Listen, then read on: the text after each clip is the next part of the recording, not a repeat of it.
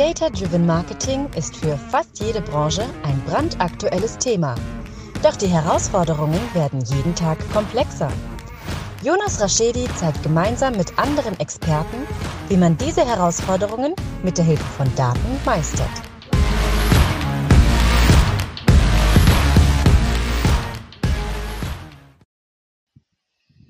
Herzlich willkommen zu My Data is Better Than Yours, der Data Driven Marketing Podcast. Schön, dass ihr wieder eingeschaltet habt.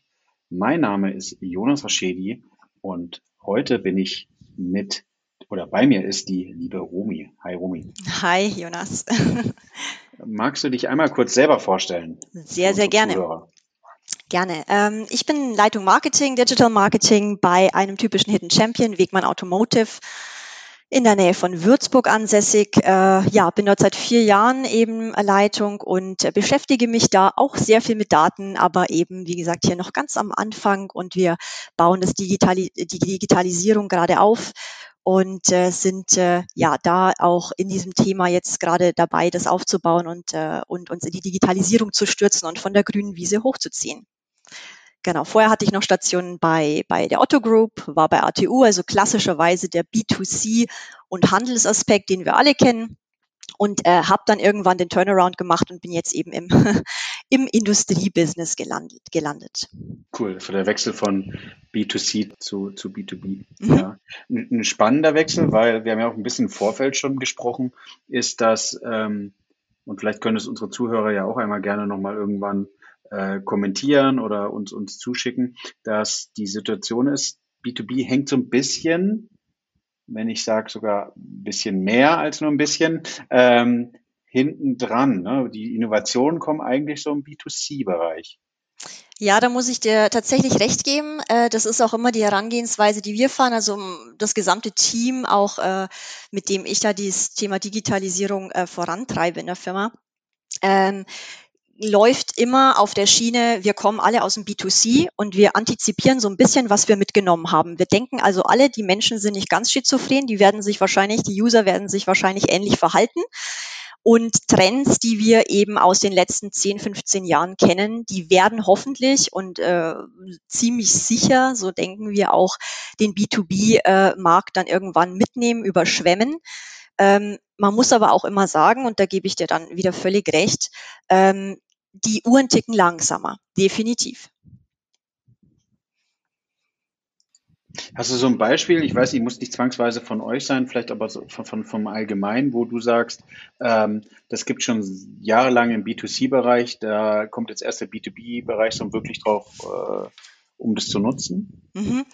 Ähm, das ganze Thema, was mir mal, was ich auch sehr stark im Marketing ja immer forciere, ist äh, Omnichannel, Cross-Channel, dass wir einfach viele Kanäle miteinander verknüpfen und einfach an jeder Ecke, an jedem äh, Touchpoint einem potenziellen Kunden die Möglichkeit geben, äh, das gleiche Markenerlebnis zu haben. Und dieses, äh, diese, diese Cross-Channel oder Omnichannel-Sichtweise, ähm, die glaube ich, die ist tatsächlich völlig neu noch. Da tasten sich die Unternehmen im B2B erstmal ran. Viele kommen ja aus dem klassischen Handel, das heißt, man man hat, ist es gewohnt, mit äh, dem Großhandel, mit dem Zwischenhandel hier zu, äh, auf, auf Offline-Ebene zu arbeiten. Und dann geht's jetzt eben darum, wie kann ich diese Erfahrungen und diese Erkenntnisse dann auch in den Online-Bereich äh, eben weiterführen und nutzen. Und da sehe ich tatsächlich, äh, dass man da echt noch viel, viel Arbeit äh, hat und dass wir da wirklich noch am Anfang stehen. Aber ähm, es geht voran und es, äh, es gibt da viele Touchpoints, wo ich sage, die haben wir schon etabliert.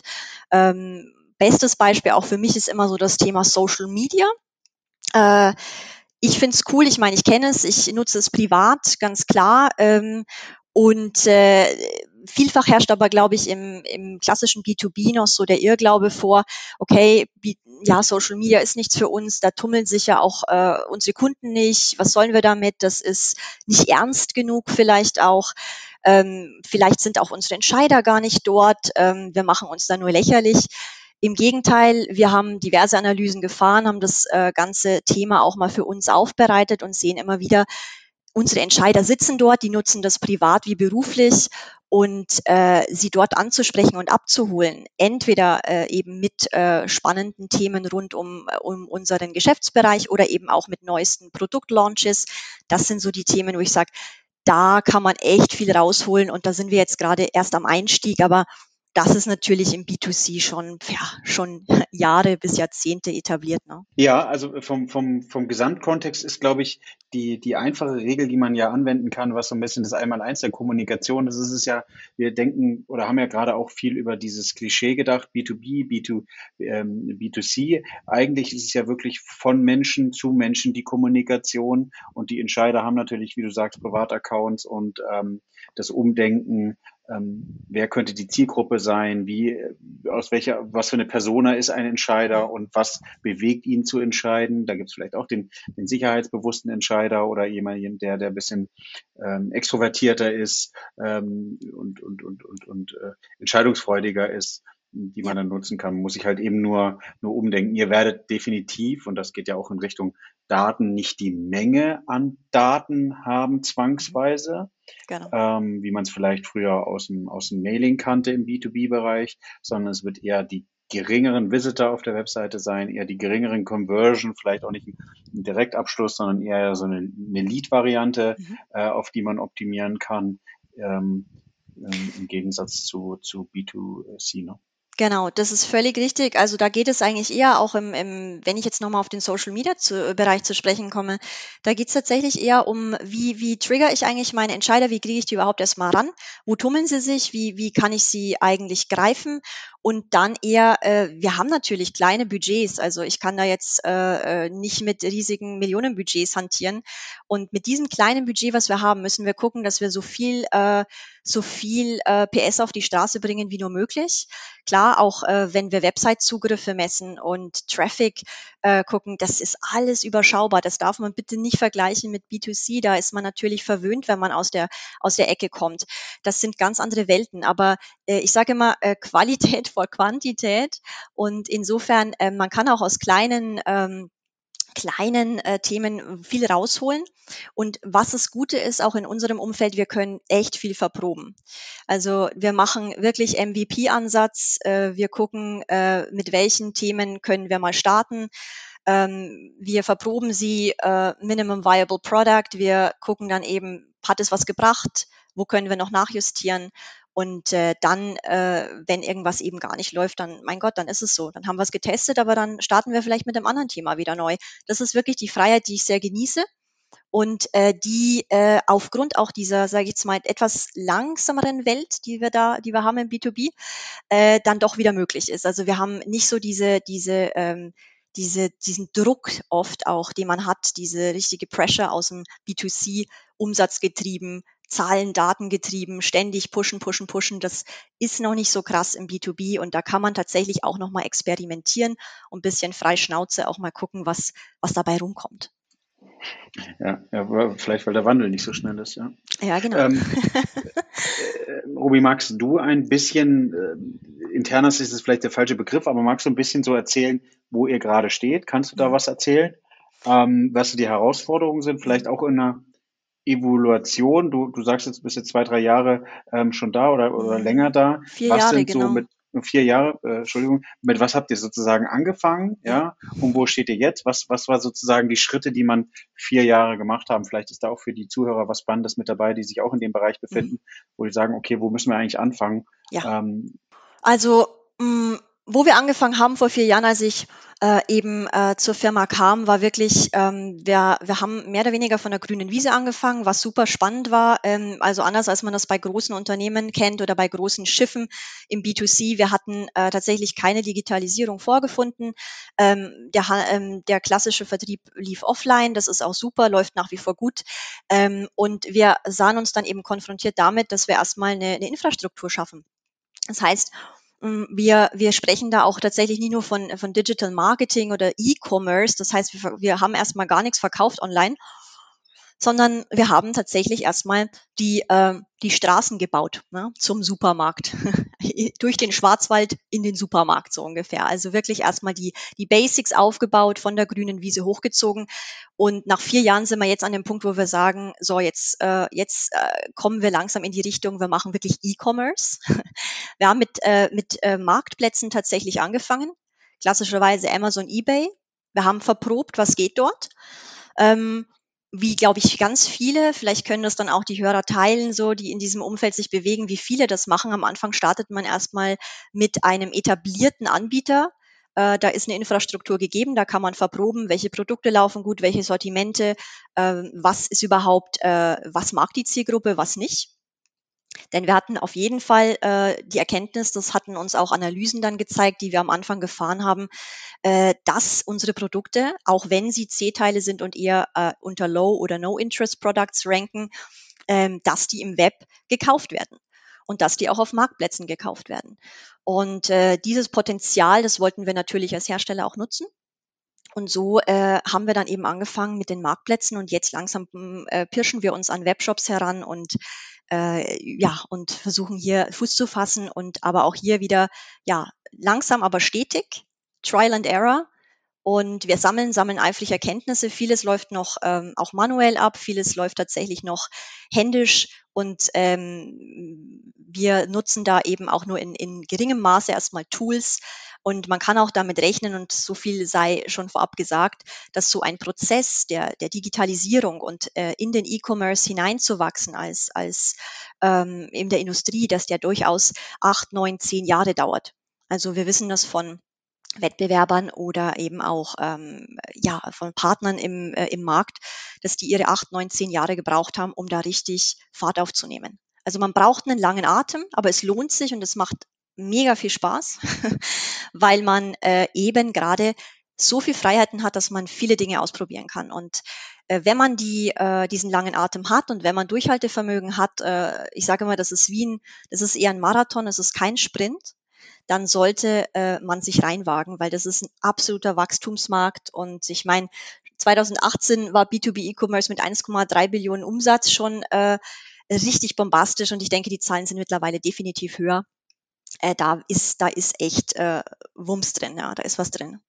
Sehr, sehr spannend. Glaubst du, Rumi, dass ähm, ihr, also was, was ja so ein bisschen gerade in im B2C-Marketing online passiert in Bezug auf Daten, dass wir ja eine Menge eigentlich zur Verfügung haben oder zur Verfügung haben könnten und jetzt die Third-Party-Daten so ein bisschen sterben und man sich eher auf die First-Party-Daten äh, stürzt. Wie ist es da bei euch? Ihr äh, hattet gesagt oder du hast gerade gesagt, ihr habt euch da eher so ein bisschen auf den Marktplatz fokussiert. Das sind ja jetzt nicht klassisch die Daten, die man als First-Party-Daten bezeichnen kann.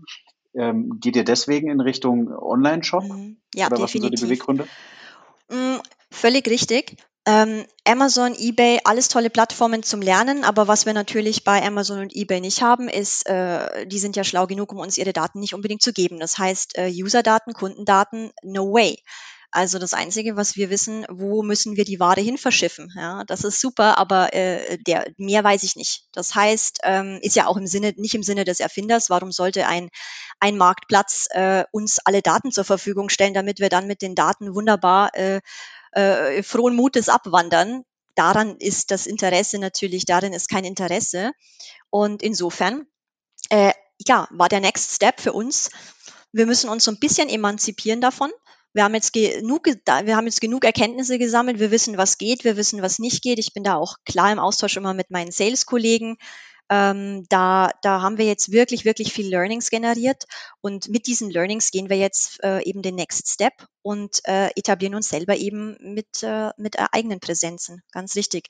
Um da eben dann auch wirklich mal endlich Kundendaten zu sammeln und mit denen dann auch zu arbeiten. Und da wird es dann spannend äh, und da freue ich mich eigentlich auch schon drauf, weil das ist so der Next Step dann für mich, dass ich sage, ja, jetzt kann ich endlich mal wirklich Kundendaten auswerten und hier auch ähm, richtig, richtig Online-Marketing lostreten mit allem, was dazugehört. Wie ist es, ähm, da habe ich mich gar nicht noch, gar, noch gar nicht so viel darüber informiert bezüglich ähm, Datenpartnerschaften. Ja. Es gibt ja auch ähm, Otto und Co. machen ja auch viel Retail Media. Auch wir hier bei Douglas sind, äh, sind sozusagen äh, in, ins Retail Media Geschäft ja mit eingestiegen, wo es ja sozusagen auch darum geht, irgendwie mit Industriepartnern darüber zu kooperieren. Ihr seid jetzt Hersteller, ähm, ist das auch für euch so eine Situation, wo ihr irgendwie mit Marktplätzen, Marktplätzen spricht, so, ähm, wo ihr irgendwie an Daten rankommt, die natürlich nicht die große Menge haben wie B2C, mhm. aber Datenmengen haben, um irgendwie euer Marketing zu optimieren? Ja, durchaus, wenn auch echt im kleinen Maße. Und auch da ist natürlich so ein bisschen, man muss die Welt anders sehen, die ist anders als B2C natürlich. Also da gibt es noch nicht so die etablierten Partnerschaften, die kann man schaffen die, die gibt es auch, aber eben nicht in diesem Maße. Ähm, bei mir fängt es ja schon oft an, äh, wo, wo, wo bekomme ich Content her? Äh, ich fühl, ich sehe mich jetzt vor der Herausforderung tatsächlich, Produktcontent äh, äh, hier völlig von null an zu schreiben. Das heißt, äh, mein Team ist tatsächlich oft auch nur damit beschäftigt, wirklich von null an Texte zu schreiben, äh, Produktdaten zu, äh, zu, erstellen.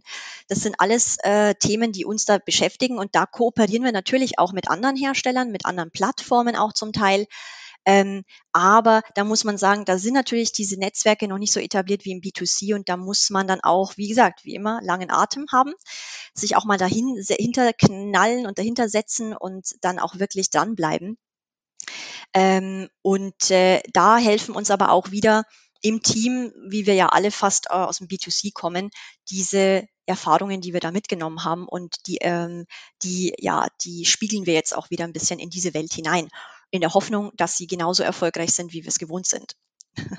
Definitiv sehr spannend und glaube ich auch eine, eine, eine tolle Entwicklung, die sich da tut bei euch und eben auch dann ähm, vor allem im B2B Bereich ist, also sozusagen in Sachen rauszufinden, vielleicht auch vom B2C zu adaptieren und dann ähm, Lösungen zu finden. Ja. Wie siehst du es so ein bisschen? Was sind so die nächsten Schritte, die ihr glaubt, die jetzt vielleicht, ähm, wenn man sich vielleicht, jetzt sind wir bei Mitte des Jahres bis Ende des Jahres zu realisieren sind und wie sieht so in den nächsten drei Jahren aus, wenn man so die, die klassische Beraterperspektive sozusagen Short, Short und Long Term äh, einnimmt?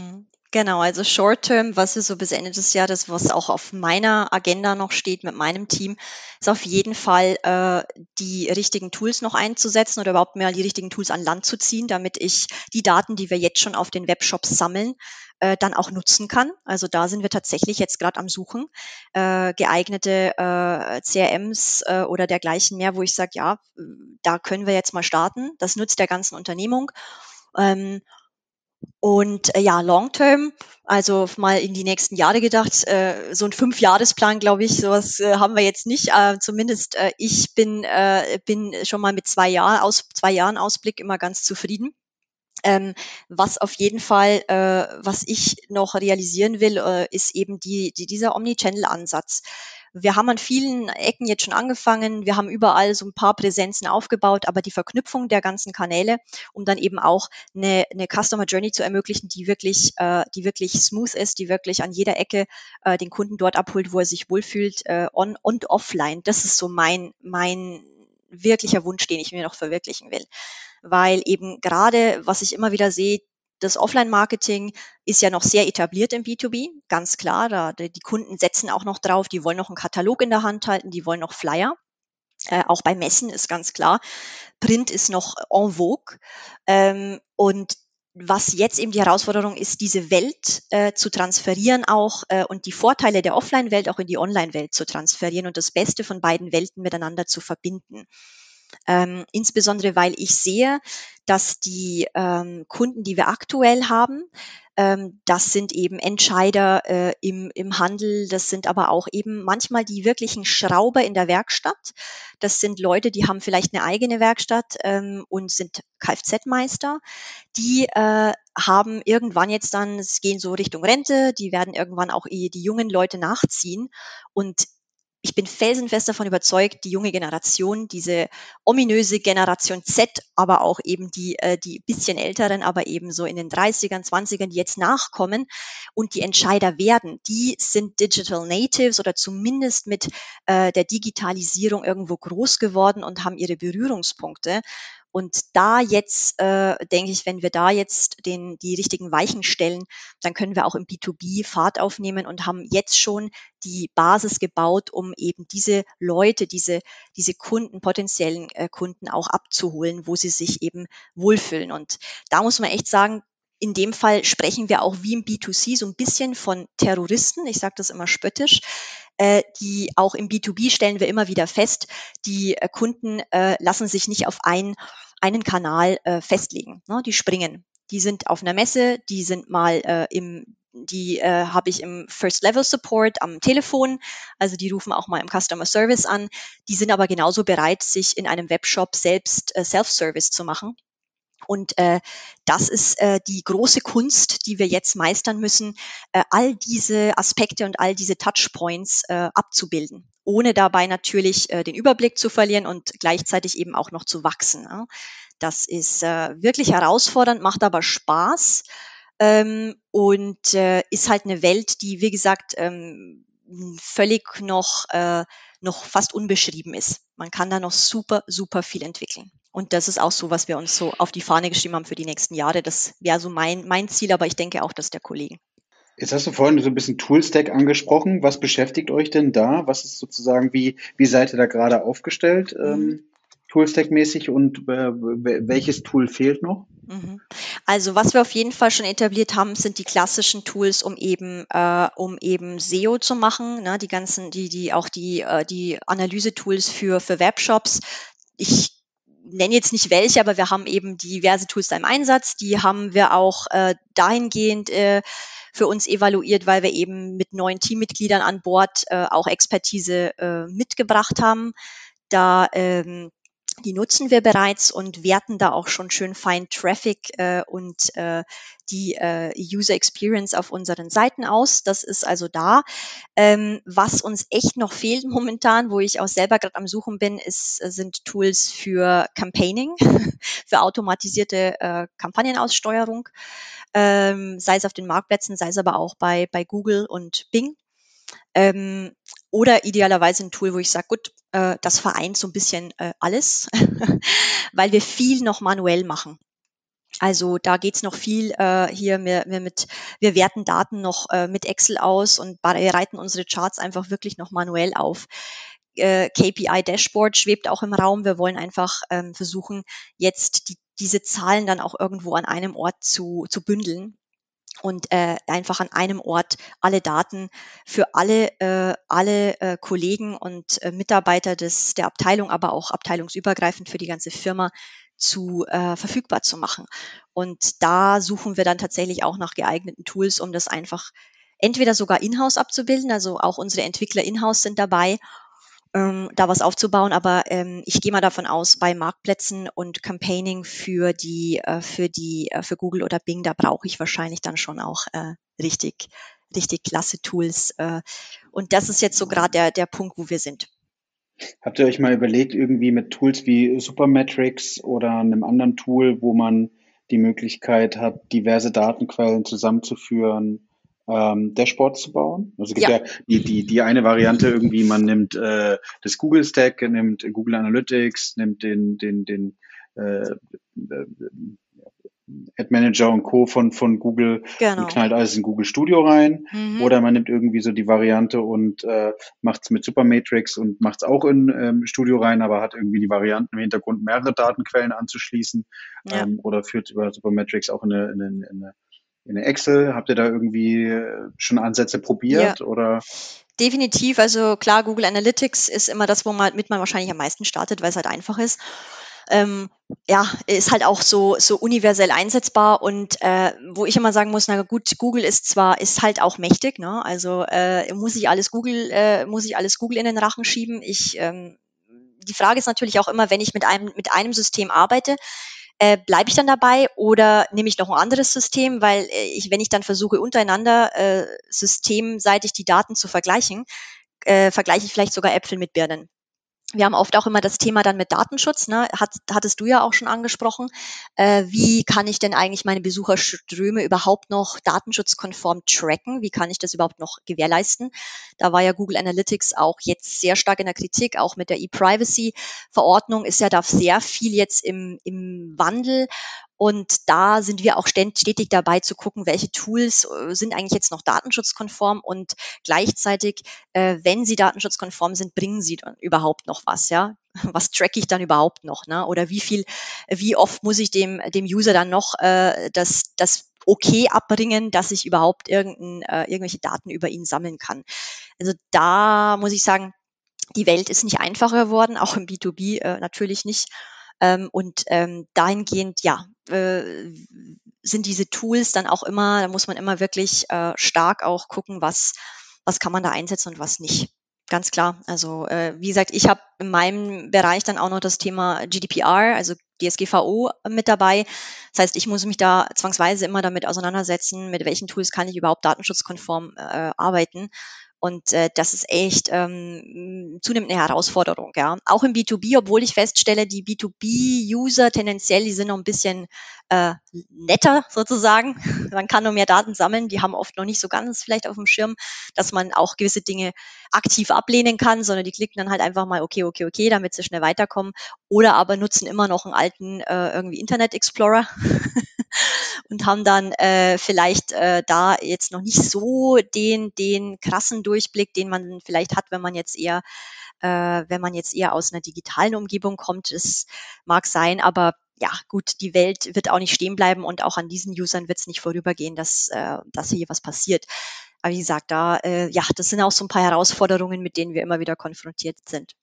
Ja, ich, ich muss gerade schmunzeln. Ein Vorteil hat's ja, wenn ihr bei B2B nicht so die Menge an, an, an, Besuchern auf der Webseite habt, dann sind die Preise auch für, für die Tools eher gering, weil ja. ihr natürlich sozusagen in den Mindestsockel höchstwahrscheinlich eher reinfallt, wie äh, bei uns jetzt mit, mit, mit, mit der gesamten Gruppe. Definitiv. Äh, sprechen wir natürlich meistens die, die, die klassischen Preislisten und äh, sprechen dann nochmal separat drüber. Aber das da leuchten die Dollarzeichen, ne? Ja, nee, ja, also bei uns leuchten da noch nicht so die Dollarzeichen auf der anderen Seite ähm, das sehe ich dann auch immer, wenn es um, äh, ja, um Keyword-Strategien geht. Ja, also das ist noch echt human, was man da ja. investieren muss. Also ich sage ja, Budgets sind da relativ überschaubar. Darf man überhaupt nicht erwarten, dass das irgendwie vergleichbar jetzt wäre. Mm, aber man muss auch sagen, äh, wir sind noch relativ am Anfang. Wenn ich jetzt mal acht Jahre in die Zukunft blicke, ja, da denke ich mal, kann ich denn diese Aussage nicht mehr so unterstreichen. Aber noch freue ich mich, äh, dass ich mit überschaubarem Budget sehr viel gute Stellschrauben drehen kann. Und auch mit überschaubaren Ressourcen, was die Manpower anbelangt, das geht alles noch. Ähm, wird aber zunehmend schwerer, ähm, je mehr, äh, auf je mehr Plattformen wir uns dann auch tummeln und je mehr Tools wir dann an Land ziehen, muss man natürlich auch äh, das Handling äh, dann besser gestalten und auch ein bisschen äh, hochrampen, was die Leute anbelangt. Romy, seid ihr eher die, die Inhouse-Verfechter oder seid ihr oder bist du mit, mit, mit deiner Verantwortung eher die sich Spezialagenturen aussucht? Wie ist da deine Empfehlung? Also ich kann eigentlich gar nicht anders entscheiden, als dass ich auch mal nach draußen gucke, weil Inhouse, äh, das äh, werden wir nicht abbilden können. Wir sind ja noch immer ein kleines Team, also das ist äh, definitiv nicht machbar. Das heißt, ich muss zwangsweise auch nach draußen gucken. Ähm, nichtsdestotrotz, wir haben Fachkräfte an Bord, wir haben Spezialisten an Bord. Äh, in dem Maße, was wir, was wir umsetzen können, äh, machen wir das. Aber äh, ich werde nicht drum herum kommen und auch ähm, das gesamte, äh, die gesamte Abteilung wird nicht drum herum kommen, auch immer wieder nach draußen zu gucken. Also ich muss, ja, ich muss mich, äh, ich muss mir von außen helfen lassen, definitiv.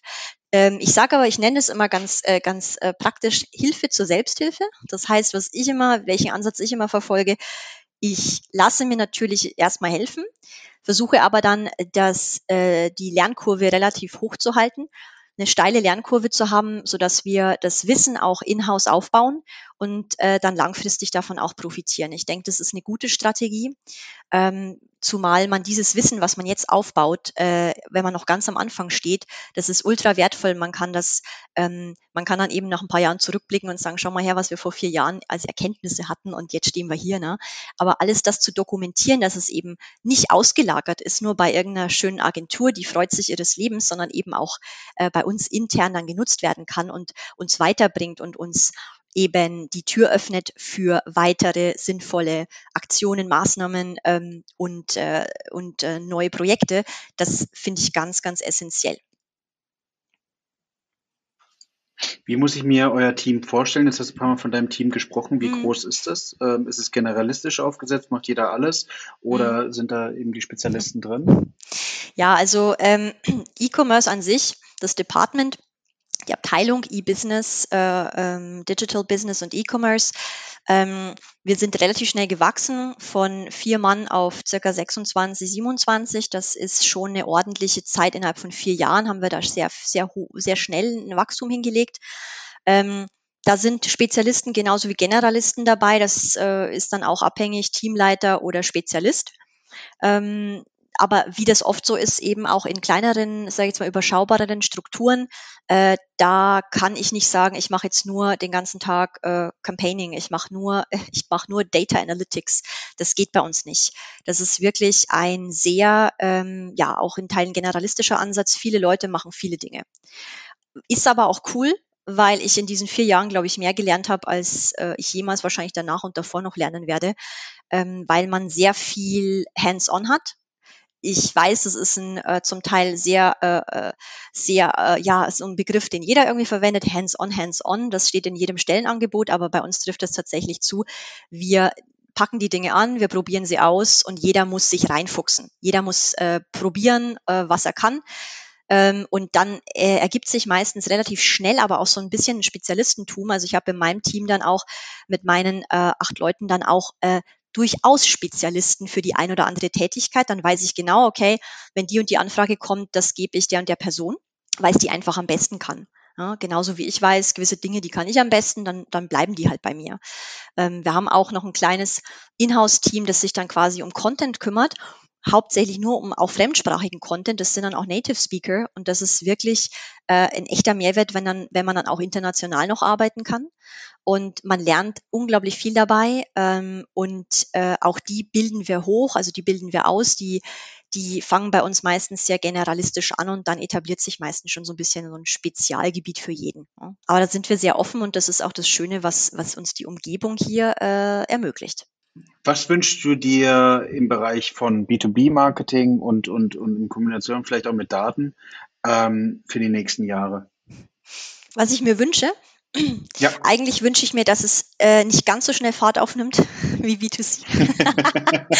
um noch, äh, äh, um noch so, äh, sage ich jetzt mal, mit diesem äh, auch mit dieser Zeit und diesem Engagement, das man jetzt reinstecken kann, weiterzumachen, um nicht diesen krassen Druck zu haben ich glaube aber nicht dran. Aber wünschen darf man sich ja was. Ja, äh, ansonsten ja, ja, es ist ein Wunsch, genau. Also äh, Wunsch zu Weihnachten. Ich wünsche mir, dass es nicht ganz so schnell geht. Glaube ich aber nicht dran. Da ist so viel Potenzial da drin. Ich glaube, das geht dann relativ zackig. Ähm, ansonsten wünsche ich mir, dass äh, persönlich jetzt für, für mein Team oder für meine Umgebung, für, mein, für die Abteilung, mit der ich zusammenarbeite, Mm, dass wir eigentlich auch die richtigen Tools haben werden zum guten Arbeiten, dass wir uns nicht verzetteln. Ich glaube, das ist aber auch äh, nicht nur ein Wunsch, das ist jetzt schon Realität. Wir haben da sehr viel Weitblick und äh, evaluieren das eigentlich immer ganz gut. Ähm, und dass das Team weiterhin so gut zusammenarbeitet, das fände ich, fand ich cool und äh, dass äh, wir äh, ja, dass eben der offene Geist so ein bisschen bleibt, dass wir zwar wissen, wir haben Erkenntnisse aus dem B2C, die nehmen wir mit. Wir, wir denken, dass die Leute ähnlich ticken, ne? aber wir, wir öffnen uns aber auch neuen Erkenntnissen und nehmen die mit dazu und aggregieren das dann zu einem, zu einem großen Ganzen. Das ist so echt mein Wunsch. Ähm, aber wie gesagt, ähm, so dieses, äh, dieser, dieser Druck, den, den finde ich gar, dass der nicht ganz so krass ist momentan, den finde ich echt, das finde ich echt noch gut. Und das könnte auch noch ein bisschen so bleiben, bitte. Meine letzte Frage, Rumi. Ähm, was macht äh, die liebe Rumi privat mit Daten? Wie beschäftigst du dich privat mit Daten? Ja. Und äh, ja, vielleicht äh, hast du auch einen Aha-Effekt gehabt, so im privaten mhm. Umfeld. Mm, ja, privat mit Daten, gute Frage. Äh, ich bin ja immer ein totaler Vertreter von äh, bloß nicht zu viel Daten rausgeben, wenn es auch im, in meinem Umfeld beruflicher Natur ist. Ich muss aber immer wieder feststellen, dass ich das äh, privat dann doch manchmal wieder vernachlässige und dass ich dann doch wieder merke, okay, also da könnte man vielleicht, ähm, da könnte man dann doch ein bisschen restriktiver umgehen. Ähm, insbesondere stelle ich immer wieder fest, äh, wie oft ich, äh, wenn das denn noch unter Daten fällt, äh, auch mal so meine ganzen Passwörter vergesse. Leider Gottes, muss ich mal feststellen.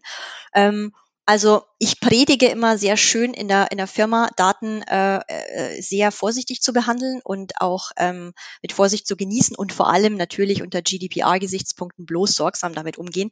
Muss aber auch wieder sagen, äh, wenn es dann mich dann selber privat betrifft, naja, hm, da bin ich, habe ich auch manchmal so ein bisschen laissez-faire-Charakter. Ne? Ähm, manchmal muss man aber wahrscheinlich auch über die äh, über diesen Schatten springen, denn wenn ich einfach nichts von mir preisgebe, was will ich dann erwarten? Vor allem, wenn ich äh, in Social Media absolut restriktiv bin, ja gut, dann bin ich halt nur Zuschauer, äh, kann ich aber auch nicht erwarten, dass dann viel zurückkommt. Ähm, das muss man wissen. Wenn man sich in den Netzwerken tummelt, muss man auch ein bisschen äh, Daten von sich preisgeben. Gleichzeitig habe ich aber auch ein natürliches, eine natürliche Skepsis, auch vor allem gegenüber den Großen da draußen. Ähm, bin auch äh, insofern vielleicht als konkretes Beispiel immer mal gerne bereit, nicht unbedingt nur bei den Großen zu bestellen. Also ich boykottiere dann auch schon mal gerne mal an Amazon, muss ich ehrlich sagen, um, äh, um eben nicht alle meine Daten dort zu lassen. Das, ähm, das ist, fällt immer wieder schwer, weil die, der Convenience-Faktor oft überwiegt. Aber, aber ähm, das sollten wir vielleicht alle mal ab und zu überdenken. Gibt es denn auch noch Alternativen? Wollen wir äh, dieses, äh, wollen wir diese Krake noch, noch so weiter wachsen lassen? Ja, genau. Danke. Gibt es äh, von deiner Seite noch irgendwas für die Zuhörer, bevor wir die Folge schließen? Mm, ja, ich kann das vielleicht noch kurz abschließen, indem ich auf jeden Fall ermuntere, auch ähm, äh, jetzt besonders als Frau natürlich, äh, widmet euch ein bisschen der Industrie, guckt mal auch ein bisschen weg vom klassischen B2C. Äh, es gibt da viel Spannendes zu entdecken. Es gibt noch viel zu wenig Frauen in, dem, in der Branche. Wir brauchen ja. Frauen. Äh, in jeder Branche, aber eben auch in, äh, in der Industrie, im deutschen Mittelstand. Und wir können da viel bewirken. Gemeinsam sind wir stark und das sollte man wirklich ein bisschen, äh, bisschen auch äh, nicht ganz ausblenden. Also wenn man auf Jobsuche ist, auch mal in den Mittelstand gucken. Ähm, da sind Leute gesucht, vor allem äh, digitale äh, Digital Natives oder digitale Spezialisten, aber auch Generalisten, super willkommen. Und ähm, da tut sich in den nächsten Jahren und Jahrzehnten noch so viel. Also mal ein bisschen die Scheuklappen wegnehmen. Und ich habe es auch getan. Ich war sehr glücklich im B2C, finde ich auch nach wie vor klasse. Aber äh, ich finde es ultra bereichernd, jetzt auch mal in der komplett anderen Perspektive zu arbeiten und möchte das nicht mehr missen. Da lernt man so, so viel. Vielen, vielen Dank und äh, kann ich auch nur ähm, unterstützen. Vielen Dank, dass du als Frau äh, nochmal bei mir im Podcast warst, weil ich glaube auch, das kommt ein wenig zu kurz. Super. Freut mich, wenn ich da äh, einen ersten oder zweiten Schritt gemacht habe. Dankeschön. Super. Vielen Dank. Hat mich gefreut.